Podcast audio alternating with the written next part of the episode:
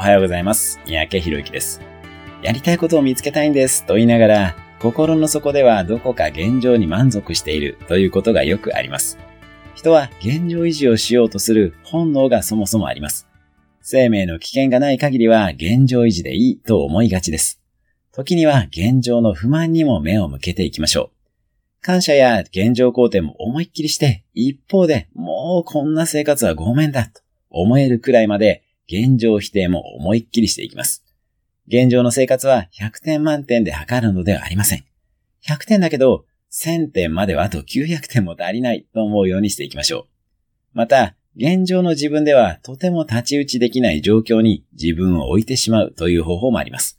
私自身はそのためにも留学や移住などをしてきました。現状の満足から脱却して新しい世界にワープしましょう。